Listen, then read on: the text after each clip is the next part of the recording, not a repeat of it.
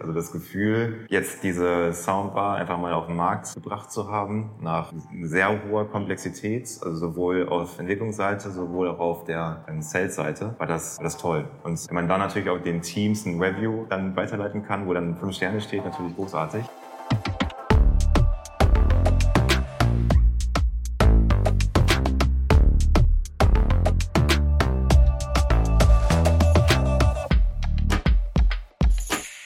Hallo und herzlich willkommen zu einer neuen Folge von Kilohertz und Bitgeflüster, dem HiFi-Podcast von HiFi.de. Diese Folge wird möglich gemacht durch die freundliche Unterstützung von Dolby Atmos. Vielen Dank an Dolby dafür. Ungefähr in der Mitte dieser Folge stelle ich euch mein persönliches Atmos-Album der Woche vor.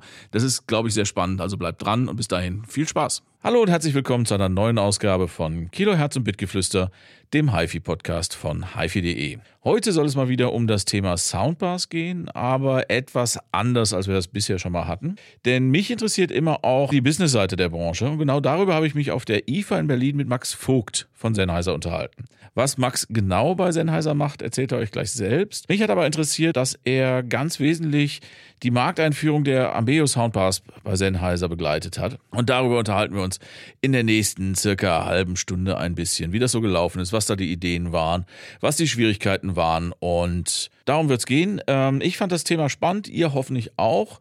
Und wenn nicht, dann keine Sorge. In ja, zwei Wochen geht es wieder mit ganz normalen HiFi-Themen weiter. Lasst uns also bitte auf jeden Fall ein Abo da, dann verpasst ihr garantiert die nächste Folge nicht. Und wie immer freuen wir uns sehr über eure Bewertungen auf der Podcast-Plattform eurer Wahl und eure Kritik, Themenideen und Anregungen an bitgeflüster.hifi.de. Jetzt aber viel Spaß mit der Folge.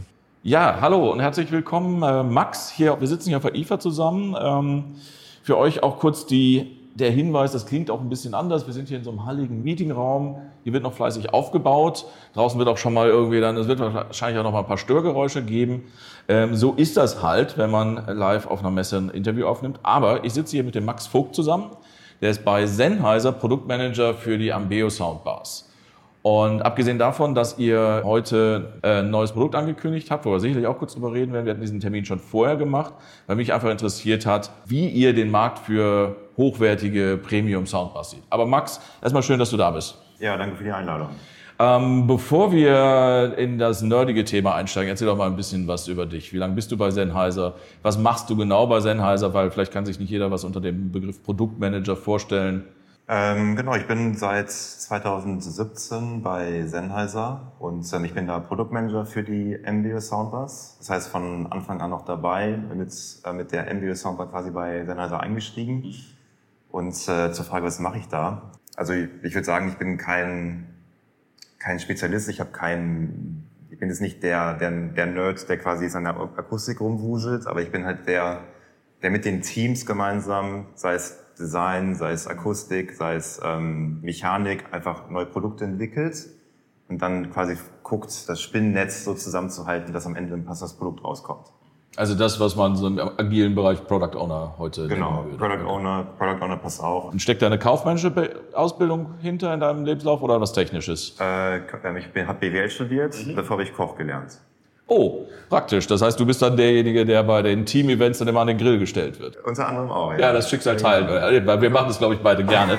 Ich allerdings wahrscheinlich dann deutlich dilettantischer. Nee, schöne Sache. Also richtig Ausbildung im Restaurant mit Abschluss ja. und allem? Ja. Okay. Ja.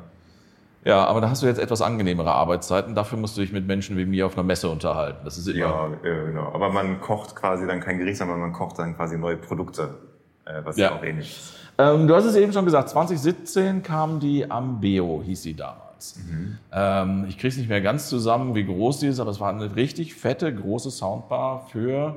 2500. Ja, wo damals wirklich alle Leute gesagt haben, warum? Es gab es einfach nicht. Es gab also als, als es gab so die teuersten Soundbars, die man so kannte, waren so 700, 800 Euro. Und das war schon so, dass man gesagt hat, braucht man eigentlich nicht. Soundbars hatten den Ruf, halt günstige Lösungen zu sein für bestimmte Ansprüche, aber eben nichts darüber hinaus zu bieten. Kannst du so ein bisschen die Situation schildern, warum ihr das als Sennheiser damals anders gesehen habt und gesagt habt, nein, da wir, erstens können wir das rechtfertigen, eine so teure Soundbar zu machen? Zweitens sehen wir dafür einen Markt. Ja, also wir 2017 haben wir nicht gelauncht, haben wir angefangen zu entwickeln. Ja. Ähm, das war dann insgesamt drei Jahre und tatsächlich, wie kam es dazu? Also die Überlegung, dass wir es in diesen Consumer-Speaker-Markt rein wollten, der, die gab es schon äh, auch länger. Ähm, man hatte nur jetzt nicht die eine Lösung gefunden, womit wir in diesen Markt reingehen wollten. Weil am Ende ist natürlich der Consumer-Speaker-Markt auch ein roter Ozean. Es gibt viele Wettbewerber. Ähm, wie möchte man sich da jetzt behaupten? Und da kam dann eben die Idee, die dann auch zusammen mit den äh, Brüdern von Sennheiser, Andreas und Daniel, ähm, auch primär getrieben wurde, nämlich mit einer, mit einer Soundbar, unter der Embio-Marke mit einer schönen Kooperation mit Fraunhofer in diesen Markt einzusteigen. Und ähm, da kannte man auch nicht genau, wie soll man das machen und was für Funktionalität soll da drin sein. Aber wir wussten, dass wir, wir sehen einen Markt, wo wir mit nur einem, also mit relativ wenig Produkten an ein Heimkindensystem nah rankommen ähm, wir wussten aber nicht genau, wie was wir hinbekommen. Und dann ging so ein bisschen diese, diese Forschung los, wo wir uns dann mit Fraunhofer zusammengesetzt hatten. Ähm, wie macht man das? Und dann, wie können wir die Algorithmik, die es da schon gab, nutzen, dass man wirklich auch mit nur einem Produkt eben relativ nah an diese Heimkino-Experience rankommt. Ja, und dann über die Zeit ist dann das Produkt so zusammengekocht worden, das Konzept, äh, wo dann ja, mit, mit Treibern, mit der benötigten Akustik, mit den benötigten DSPs, die man braucht, ist dann quasi das Produkt entstanden, wo wir dachten, okay, mit diesem Produkt glauben wir, dass wir in diesen Markt einsteigen können, ähm, wo wir uns auch in diesem roten Ozean behaupten können. Genau, das muss man sich auch nochmal, äh, ihr wart ja keine Lautsprechermarke zu diesem Zeitpunkt und auch keine Soundbar-Marke, sondern ihr wart für die Consumer-Wahrnehmung wart ihr eine Kopfhörermarke, ihr wart Mikrofonmarke oder eine, eine Soundmarke im professionellen Bereich. Ich weiß gar nicht, gibt es im Pro-Bereich Lautsprecher? Ja. Okay, das gab's schon. Aber das war jetzt eben, wie gesagt, privat, äh, an privatmenschenorientierten Markt wart ihr einfach als das nicht wahrgenommen. Das war ja auch noch ein Schritt zu sagen, wir, wir jetzt können, kann Sennheiser auf einmal Soundbar. Ähm, du hast die Kooperation mit Fraunhofer äh, erwähnt. Was haben die genau gemacht? Ähm, also wir waren, wir waren mehrere Teams. Wir hatten einmal das Fraunhofer-Team. Fraunhofer sind die Pioniere in, in Algorithmik. Also Fraunhofer hat einfach mal MP3 erfunden. Mhm. Ja. Und sie sind halt in jedem MP3-Player der Welt, in jedem Smartphone der Welt enthalten. Die, ähm, und, und die hatten auch eine gewisse Algorithmik bereits vorhanden und die hatten auch die gleiche Vision wie wir, dass wir mit nur einem Produkt so ein, äh, an so ein Heimkinosystem ran wollten. Ähm, das heißt, gemeinschaftlich haben wir zusammen mit Fraunhofer und auch mit der Expertise aus dem Sennheiser Pro-Bereich eben dann diesen Lautsprecher ähm, angefangen zu entwickeln. Das heißt, die haben eine gewisse Algorithmik äh, dazu gegeben. Wir haben ähm, das gewisse Pro-Know-how eben aus dem Lautsprecherbau, aber auch eben aus der Embio-Marke, die wir auch ähm, bei Sennheiser haben, ähm, haben wir es quasi zusammen gebündelt. Ähm, und, äh, ja, und über die Zeit dann eben dieses Produktkonzept weiter abgeschliffen. Als ihr angefangen habt, hattet ihr da schon eine Ahnung, wie groß das Ding tatsächlich werden würde und wie teuer das werden würde? Oder war es wirklich so, ja. hattet ihr da etwas naive Vorstellungen, ach komm, in einem halben Jahr haben wir dann ein schönes Produkt fertig, was wir dann für 500 Euro verkaufen können? Jetzt mal so das andere Extrem. Mhm. Ich weiß noch den Moment, äh, also ich hatte dann die Akustiker, die haben dann alle schön an die, die, die ein Akustikkonzept umgeschliffen. Ähm, und die haben dann da einfach das akustische Konzept dann definiert und hatten auch erste Prototypen dann gemalt. Und dann habe ich es erst mal gesehen und dachte, ach du Scheiße. Mhm. Weil man kennt halt natürlich die anderen Wettbewerber und dann denkt man, oh gut, das ist ganz schön groß geworden. Und dann äh, hat man es wirklich in die Augen geschaut und wirklich gefragt, okay, ist das wirklich jetzt das, was wir brauchen und auch wollen? Ähm, aber andersrum Klar, wir können natürlich auch kleiner werden, aber das geht dann auch auf Kosten der Akustik. Und äh, wir wollten ja eben in diesen Markt rein ähm, und wir wollten hier ein Statement setzen, wo Akustik halt das oberste, äh, höchste Priorität hatte. Und dann mit den Woofern, mit den Treibern ähm, war das eben das Minimum, was wir brauchen an Volumen, damit wir da daran kommen. Mhm. Genau, also für die Leute, die das Produkt vielleicht nicht kennen, also ich verlinke auf jeden Fall den, den Test auf hifi.de auch in den Show Notes. Ähm, das Produkt hieß damals Ambeo Soundbar, heute heißt es Ambeo Soundbar Max. Warum das so ist, äh, da kommen wir später noch zu, aber die ist, hast du die Maße im Kopf? 1,27 Meter lang. Ja, und auch ordentlich hoch, tatsächlich auch so hoch, dass sie die meisten Fernseher nicht so einfach wie die günstigen Soundbars drunter gelegt werden kann. Wiegt auch richtig, und äh, ja, da kommt auch ordentlich Geräusch raus. Okay, ihr hattet also irgendwann festgestellt, wenn wir, wenn wir, wenn ich das richtig verstanden habe, wenn wir, wenn wir hier ein Statement setzen wollen, wie du es genannt hast, dann, dann ist das eben so das Format, in dem wir arbeiten müssen. Also aus meiner Erinnerung gab es zu diesem Zeitpunkt aber Soundbars in der Größe und in dem Preissegment gab es einfach noch nicht. Nee, es gab, es gab schon eine Soundbar, die äh, Yamaha, die äh, YSP 5600. Ja. Die war sogar noch deutlich höher. Aber ja, in der Tat war dieser Dolby Atmos Soundbar-Markt, der war noch relativ frisch. Mhm. Ähm, es, es gab noch keine, keine andere Referenz. Klar, es gab ein paar andere Produkte, die man auch mal als Vergleich zugezogen hat, aber die, ähm, die hatten andere Preispunkte und äh, die, da hatten wir mit den 18,5 Kilo und natürlich andere Erwartungen. Ja, aber am Ende war das dann unser Ziel. Wir wollten jetzt in diesen neuen Markt, wir wollten ein Statement setzen. Das heißt, dass die Größe war notwendig für die Akustik, die wir erreichen wollten. Ähm, dann ka- kam natürlich dann die Business Case, die man auch schreiben musste. Dann kam dann auch dann raus, okay, was man dafür verlangen muss, äh, um, um die äh, Materialität auch zu, zu ähm, um das sich leisten zu können. Das heißt, ähm, dann dachte man, okay, kriegen wir das hin, auch zu 2.500 Euro. Das war natürlich dann auch auch ein Schritt. Ne? Wir mussten Ja. dann quasi auch gucken mit dem mit dem Sales-Team, wie kann man dieses Produkt verkaufen, ähm, wo die äh, in, in einem Markt, den es in diesem noch gar nicht Markt, äh, gab. Also es gab diesen 200.000 Euro Markt, den gab es gar nicht. Und da weiß ich noch ein paar erste Gespräche mit Sales, wo man dann überlegt, okay, wie bringt man das Produkt an den Markt? Die meinten alle, nee, das Produkt ist viel zu groß, das ist viel zu teuer, wir kriegen das nicht verkauft. Und dann musst du halt auch abfragen, was, was sie für einen Forecast liefern. Und dann weiß ich noch, die erste Zahl, die dann aus Amerika kam, das war dann eine 20 Stück pro Jahr In Amerika. in Gut. Amerika. Ja. Und äh, gut, wie willst du dann als Produktmanager dann darauf arbeiten, weil du hast halt irgendwie auch andere Erwartungen. Und ja, von daher war das schon tatsächlich eine Challenge, muss ich ehrlich gestehen, dieses Produkt äh, zu entwickeln, weil es war ein neuer, eine neue Kategorie. Man musste etwas Neues kreieren, was es noch nicht gab.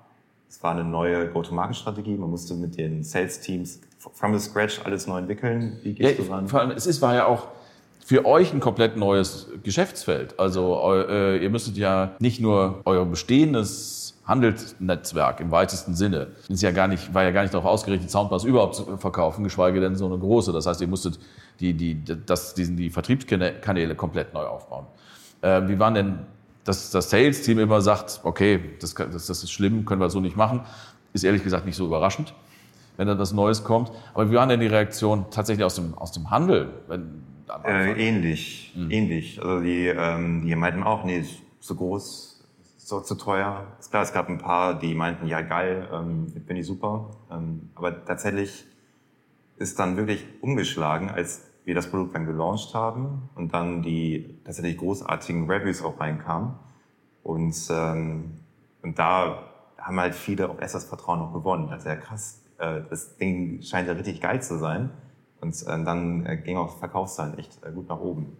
das heißt, ihr habt mehr als 20 Stück äh, im Ja, ersten es Jahr waren in den dann, USA waren dann Gott sei verkauft. Mehr als 20 Stück. Ja. Das waren, waren auf jeden Fall, Ja. war, war, war gut, ja. Ist gut. Wer ist denn, also online findet man die so gut wie nicht, also zumindest nicht bei den größeren, bekannteren Kanälen. Wer verkauft denn eine große Ambeo und wer kauft eine große Ambeo? Wir haben da unsere Partner, also die sind auch jetzt schon global verteilt. Ähm, Wir haben die und bei Marx verkaufen wir sehr gut über die Premium-Händler, wo man auch wirklich ähm, als Kunde hingehen kann und sich dann einen Kaffee gezogen bekommt und dann kriegt man eine, eine Vorstellung.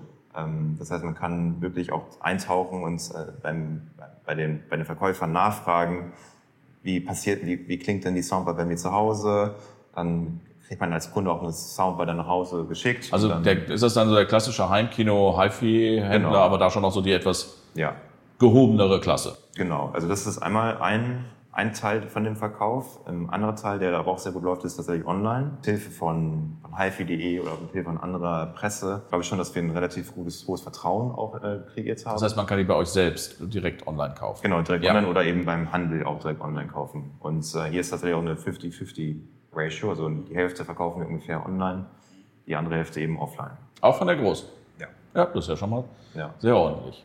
Habt ihr den Eindruck oder hast du den Eindruck, dass, kann man, äh, dass ihr damit auch so ein bisschen den Boden bereitet habt für Wettbewerber, die dann danach mit teilweise noch viel teureren Soundbar-Produkten gekommen sind? Ja, ist eine gute Frage. Also äh, Oder hat sich das natürlich ergeben? Das kann ja auch sein. Das war jetzt zeitlich schon sehr ähnlich auch, Ja. war die Zeit einfach reif dafür. Ja. Ja, also am Ende ist es so, wir haben mit der NBO Soundbar ist ein neuer Markt kreiert worden. Das heißt ja nicht nur eine neue Kategorie für uns, für Sennheiser, sondern auch ein ganz neuer Markt, den es da noch nicht gab. Und jetzt sieht man schon so auch einige weitere Wettbewerber, die da reingehen. Und das ist jetzt für uns auch erstmal gut. Also je mehr Wettbewerber, desto frischer bleiben auch die Produkte im Markt und je mehr ähm, Support kriegt man auch von, von Händlern. Also das ist ja am Ende eine schöne Sache, wenn man einen Wettbewerber hat. Das heißt, ähm, ja, und da tümmelt sich gerade mehr zusammen. Und ich weiß nicht, ob wir das die ausschlaggebenden Ausschlaggebenden war. Das kann ich nicht beantworten. Äh, ja. Wie, wie, groß waren denn die Steine, die dir und deinem Team äh, vom Herzen gefallen sind? Du hast ja gerade beschrieben, dass es schon auch ne, erstmal intern man geschluckt hat, dass man das Sales-Team überzeugen musste, äh, dass man dann noch den Handel überzeugen musste, dann kommen so Forecasts zurück und dann, dann geht es eben doch los. War das, äh, habt ihr eine große Party gefeiert?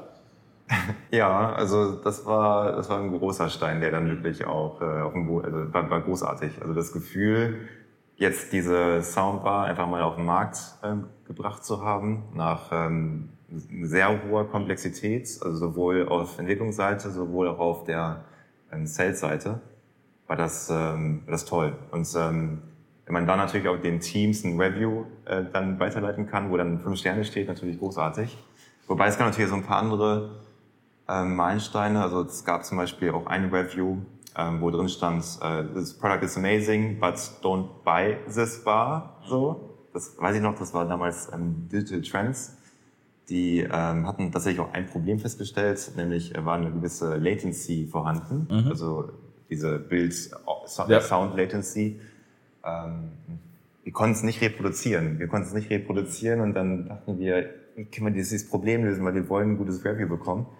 Und äh, am Ende kam dann raus, dass wohl einige amerikanischen TV-Hersteller, ähm, die reporten ein, ein, ein, ein, also ein, die nutzen ein Kommando, ähm, was von der Soundbar verarbeitet wird und die Soundbar hat dann ein falsches Kommando zurückgeschickt, sodass da also wir reden da über diese C, äh, HDMI CEC Kommunikation genau ja. und dadurch ist, ist halt ein Latency Problem entstanden. Das heißt, am Ende war das auch ein Learning. Das ist halt ein sehr komplexer Markt mit sehr vielen anderen Geräten, die zusammen kommunizieren müssen.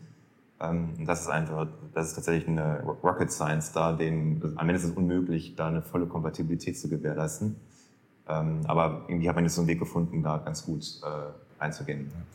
War das das erste Produkt, was du vom, von der Idee bis zum Go-to-Market betreut hast? Bei Zen hat er ja. Aber du hast das in anderen vorher schon woanders gemacht? Ja. Okay. Ja. Auch bei einer anderen Firma, die in, äh, in Berlin äh, Lautsprecher entwickelt. Ah. Ich glaube, ich weiß wo. Ich glaube, ich komme gerade von dieser Firma auch. So, okay. ja. Stimmt, da ist mir der Name schon mal untergekommen. Ich glaube, dass das eine, eine ganz interessante Reise war mit diesem Produkt.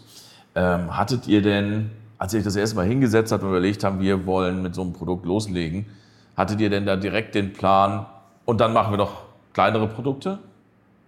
Mm, nein, also am Ende war das jetzt auch so eine Art, ähm, wir wollten eine neue Kategorie ähm, erobern.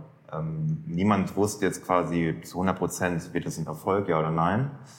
Ähm, dann haben wir die Samba Max gelauncht und ähm, dann mit den guten Reviews haben wir dann eine neue Strategie ähm, verfasst, wo wir dann dachten, okay, lass uns auf, auf dieser Basis weiter aufbauen. Und ähm, ja, aber quasi äh, in weitere Wohnzimmer reinkommen, indem wir auch das Design anpassen, weniger schwer werden, weniger technisch, äh, so dass wir dann jetzt die, auch die MBS Soundbar Plus und Mini konzipiert haben.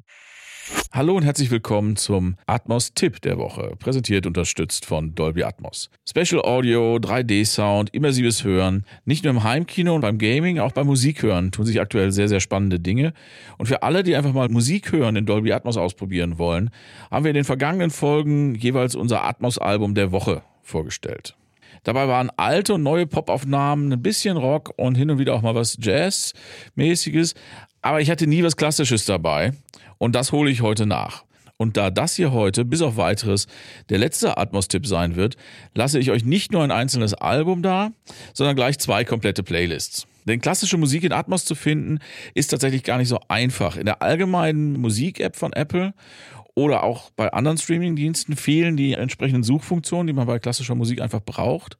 Und in der an sich sehr guten Classic-App von Apple Music, die ja einfach nur eine andere Oberfläche für die gleiche Datenbank ist, kann man eben leider nicht gezielt nach Atmos suchen. Und dabei bietet sich Classic meiner Meinung nach eigentlich für Atmos sehr an, denn fast immer sind die Aufnahmen ja in einer Konzerthalle oder ähnlichem entstanden. Auf jeden Fall in einem Raum und nicht am Rechner oder in die einzelnen Instrumente in einzelnen Recording-Kabinen. Und, und, diese Rauminformationen vermögen Stereoaufnahmen für mein Gefühl nur bedingt wiederzugeben, besonders wenn man über Kopfhörer hört. Ich bin wirklich auch kein großer Klassik-Experte oder Fan. Ich wüsste auch tatsächlich nicht so genau, wonach ich jetzt suchen soll. Ich bin also auf ein bisschen Hilfe angewiesen. Und deswegen hat es mich sehr gefreut, als ich gesehen habe, dass Apple gleich mehrere kuratierte Playlisten für klassische Musik in Atmos bereitstellt.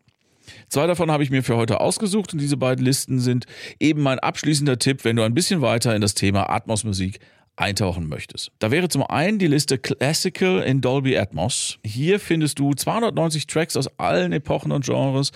Das fängt an mit bekannten Klassikern von Beethoven, Mozart, Tchaikovsky, Brahms und wie sie alle heißen. Es gibt aber auch modernere Sachen von Gershwin, von Copland und sogar John Williams und Andrew Lloyd Webber findest du in dieser Liste. Das ist also ein schöner Einstieg, wenn man sich in der klassischen Musik nicht besonders gut auskennt, das einfach mal in Atmos ausprobieren möchte. Und die andere Playlist, die ich empfehlen möchte, heißt Classical Doppelpunkt Choir, Opera, Vocal in Dolby Atmos. Und da geht es eben, ja, so viel Englisch könnt ihr alle, um Choraufnahmen, Opernarien und andere klassische Stücke mit Gesang. Anspieltipps werden hier Carmina Burana von Karl Orff, die Winterreise von Schubert oder so bekannte Klassiker wie Verdis Aida. Nochmal, ich bin alles andere als ein Klassik-Fan. Und gerade deswegen habe ich einige Stunden mit diesen beiden Playlists zugebracht. Denn sie wurden ganz offensichtlich zusammengestellt von Menschen, die sich sehr viel besser mit der Materie auskennen als ich selbst und mir das Suchen und das Überlegen, was ist denn gut, was will ich denn hören, was funktioniert, einfach abgenommen haben. Und vielleicht probiert ihr das einfach mal selber aus. Ich wünsche euch auf jeden Fall viel Spaß beim Durchklicken dieser beiden Playlists, die ich natürlich in den Shownotes auch noch verlinke. Und damit soll es zurückgehen zum Podcast. Genau. Du hast jetzt gerade schon so äh, im Prinzip meine nächste Frage so halb vorweggenommen. Also dann hat, ihr hatte diesen Erfolg und habt dann angeguckt, okay, noch größer wäre wahrscheinlich, obwohl wahrscheinlich gibt es auch einen Markt für, aber es war dann ist ja relativ klar, dass er gesagt hat, okay, wir wollen jetzt finanziell erreichbarer werden. Aber die, die Plus, die dann letztes Jahr ziemlich genau vor einem Jahr vorgestellt wurde, ist ja auch noch sehr deutlich im Premium-Segment.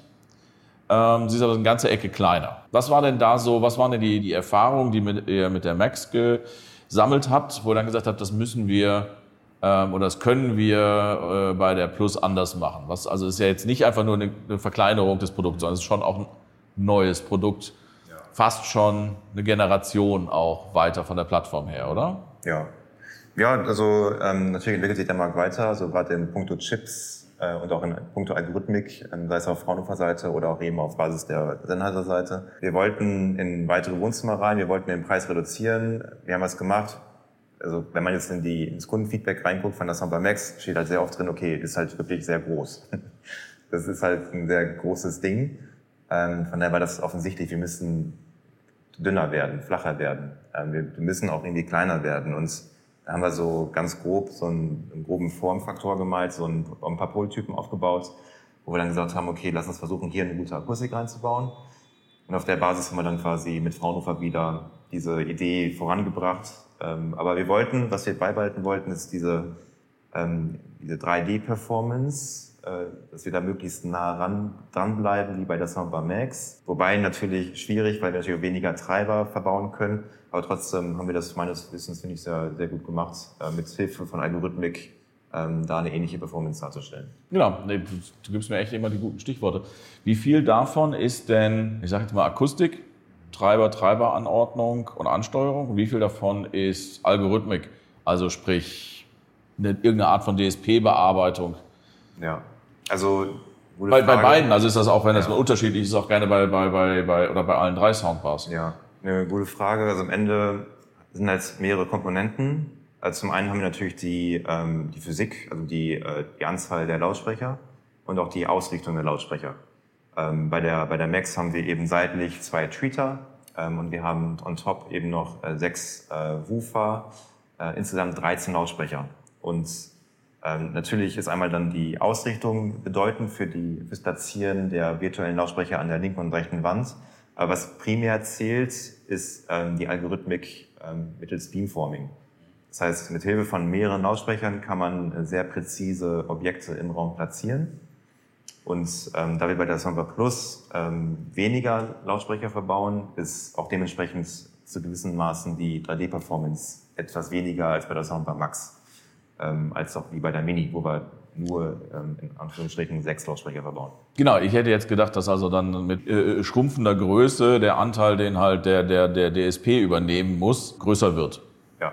Das ist so. Ja. Die Breite vom Produkt ist ja auch schon, äh, hat ja auch schon Einfluss auf die, Ja. auf die Bühne. Also wie, wie weit sind die Lautsprecher zusammen, also auseinander entfernt. Bei, der Mini haben wir einen kleinen Formfaktor, wo wir relativ schmal sind. Und allein das hat natürlich auch schon einen Einfluss eben auf die Breite. Genau. Und der die. Mini hat auch nichts, was nach oben abstrahlt. Nee, da haben wir auch Virtualisierung. Genau. Ähm, aber gut, bleiben wir mal bei der Plus. Ihr habt dann euch gesagt, okay, wir müssen kleiner werden, wollen aber die, die, die Plus hat auch noch Atmos-Lautsprecher, die nach oben gehen. Wie viel Veränderung ist da abgesehen von der Größe passiert? Also ihr habt gesagt, es gibt neue Chips. Ihr habt euch zwangsläufig mit der Algorithmik neu äh, beschäftigen müssen. Ähm, was war so, weil das war ja nochmal, die, die Max war ja euer erstes Soundbar-Produkt. Gab es so in Richtung Usability, Menüs und sowas, gab es da irgendein Feedback? was ihr ein, äh, eingebaut habt? Also mehrere Dinge. Also zum einen hatten wir dann, ja, musst du dann eine Designstrategie entwerfen. Wie, wie möchtest du den Kunden erreichen? Was, was will der Kunde haben? Ähm, bei der Soundbar Max haben wir ein sehr technisches Design. Also wir haben, wir, wir promoten tatsächlich auch die Anzahl der Lautsprecher. Wir haben 13 Lautsprecher verbaut und die sind, wir nennen sie die Dome, ähm, wo man im Stoffgrill auch ein bisschen diese Position der Lautsprecher ähm, erkennen kann. Das heißt, da sind wir ein bisschen bulky, technischer, aber das will der Kunde auch, weil der will auch ein technisches Design, ist in der Regel ein bisschen technisch affiner. Ähm, aber bei der Soundbar Plus Mini, ähm, da wollten wir ein bisschen sleeker werden. Wir wollten ein Produkt entwerfen, was sich in das Wohnzimmer einbettet. Das heißt, ähm, es ist schlichter, wir haben nicht mehr diese Dome, um die Lautsprecheranzahl hervorzuheben. Ähm, da- dann haben wir auch ein anderes UI, also User Interface, ähm, wo wir oben mit relativ simpel mit einem LED-Streifen dann Feedback geben. Das sind mehrere Dinge, ähm, wo wir genau diese andere Kundengruppe jetzt quasi besser erreichen können. Ähm, und ihr habt die Möglichkeit, ich weiß, muss ich eben beim Gedächtniskram, ich weiß, dass an der Plus kann man vier Subwoofer ja. äh, kabellos anschließen. An der Max einen per Kabel, ist das Mhm. richtig? Yes. Ne? Also Ja. ich kann es ja noch verstehen, dass ihr sagt, okay, wir werden mit der Soundbar kleiner, also brauchen wir noch einen Subwoofer dazu. Aber warum direkt vier? Ist es nicht ein bisschen Tatsächlich, übertrieben? tatsächlich ist es, ja, es ist übertrieben. Tatsächlich ist aber diese Idee entstanden durch den Akustiker, weil es technisch machbar ist. Also der, der, wir hatten dann, ich weiß noch, wir waren im Zug eben auf dem Weg zu Fraunhofer nach Erlangen und dann äh, haben wir darüber diskutiert, hey, wie soll man jetzt dieses äh, akustische Konzept untermalen? Das Soundbar war schon relativ äh, klar konzipiert. Und dann kam halt der Akustiker und meinte, ey, lass uns doch mal überlegen, dass wir da so mit vier Subwoofern äh, arbeiten. Und ich dachte, okay, bist du verrückt? Das, wer, wer kauft denn sowas? Ähm, aber am Ende ist es, habe ich jetzt auch erst verstanden, nachdem man die ersten Konzepte gemalt hat. Mit, mehr, mit vier Subwoofern hat man nochmal eine größere ähm, Treiberfläche. Man hat mehr ähm, Power, mehr Amplification. Aber der eigentliche Mehrwert ist ein ganz anderer. Also Ja. man kann eben ähm, mit mehreren Subwoofern kann man relativ gut ähm, Raummoden umgehen. Man hat überall relativ präzisen, knackigen Bass. Überall da, wo du sitzen kannst. Also es ist nicht nur punktuell äh, gut, sondern überall im ganzen Raum verteilt. Ähm, und es ist technisch relativ einfach möglich für uns. Also wir haben, ob du jetzt ein MBO-Sub connectest, ähm, mit, wo, der, wo die Kalibrierung auch auf dem Subwoofer läuft, oder eben vier. Das macht jetzt aus ähm, Entwick Entwicklungssicht keinen riesigen Unterschied. Von daher haben wir gedacht, okay, lass uns das machen. Und tatsächlich gibt es einige Kunden, die auch wirklich drei Subwoofer connected haben. ja. Und äh, die äh, finden das großartig. Und Nein, nein, genau, akustisch macht es äh, ganz erheblich Sinn sogar. Es ist halt nur, ich habe die Preise jetzt nicht genau im Kopf, aber ich glaube, drei Subwoofer zusammen kosten deutlich mehr als die Soundbar. ja, Ja, ne? aber Ja. gut. Ja, fa- fand ich eine interessante Sache. Ist aber schön zu hören, dass es eben äh, auch Leute äh, so einsetzen, weil es eben, ja, weil es eben nicht darum geht, mehr Bass und lauter, sondern, Mhm. sondern besseren Bass zu haben. genau, Das das ist halt die, die Qualität, die dann drin steckt. Ne? Und Okay, als ihr angefangen habt, die Plus zu entwickeln, habt ihr es dann gemacht wie äh, Peter Jackson bei den Herr der Ringe, Ringe Filmen, also direkt die drei Filme, also sprich die, die nächsten Produkte parallel zu entwickeln? Wusstet ihr da schon, dass es auch eine Mini geben äh, soll? Oder habt ihr das wirklich Step äh, by Step euch angeschaut? Ja, also tatsächlich ähm, war es so, wir wollten, äh, wir haben entschieden, okay, lass uns weitermachen. Auf Basis von dem Erfolg der Soundbar Max, lass uns mit der Mini und der Plus äh, voll durchstarten. Ähm, tatsächlich ist es auch so, dass wir relativ hohe Synergieeffekte haben zwischen den beiden Produkten. Das ist halt eine ähnliche Plattform, ähm, ein, ein anderes Gehäuse. Natürlich sind viele Dinge individuell entwickelt, wie der Algorithmus und so weiter. Ähm, das war der Plan, nur dann kam äh, Covid und hat uns so Das war tatsächlich also sehr komplex. Also die, die, die, die Planung, die, die Strategie wurde vor Covid entworfen. Dann war der das Go-Ahead äh, vom Management ähm, ist dann geschehen, zwei Wochen vor dem Lockdown. Okay. Dann äh, kam Covid, ähm, dann mussten alle in Kurzarbeit und äh, dann, ja, dann mussten wir halt priorisieren. Und äh, dann mussten wir mit den ja, mit dem Team, was wir haben ähm, und, und auch dem internationalen Team, muss man dann ja, es priorisieren und sagen, okay, lass uns Soundbar Plus äh, vorziehen und dann die Mini eher später, äh, später auf den Markt. Okay, aber das ist schon so, den Eindruck hatte ich nämlich tatsächlich auch, dass es eine deutlich erkennbare, also die Verwandtschaft ist bei allen drei Produkten klar. Aber die, die, die Mini und die Plus wirken eher, also sind eigentlich aus einer Generation und ja. kann man das so. Ja. Genau. Ähm, wenn ihr das jetzt hört, dann ist heute lange vorbei. Ihr hört das wahrscheinlich mit, mit vier, sechs, vielleicht sogar acht Wochen Versatz. Spannender Tag eigentlich, weil heute ist die Mini offiziell vorgestellt worden. Übrigens auf hifi.de gibt's auch, gab es auch pünktlich den, den, den ersten Test.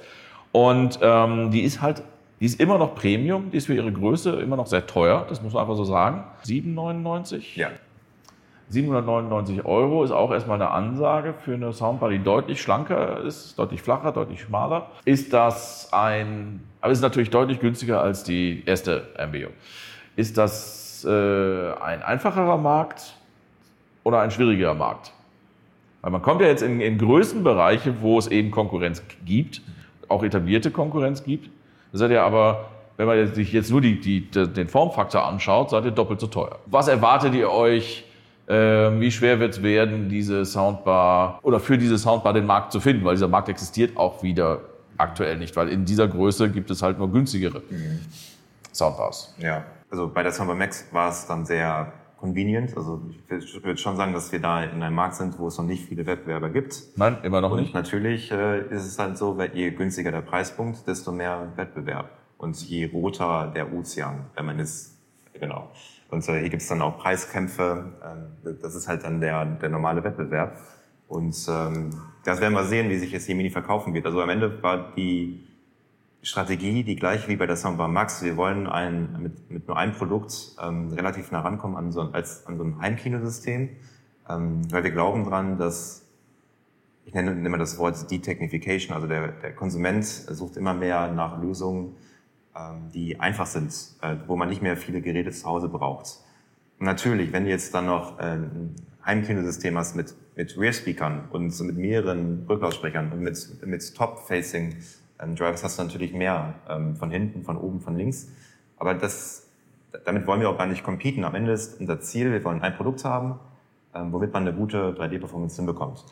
Und jetzt werden wir sehen, wie das jetzt genau funktionieren wird. Also wenn man jetzt dann einmal reinhört, finde ich, haben wir das ganz gut auch gemacht mit der Mini.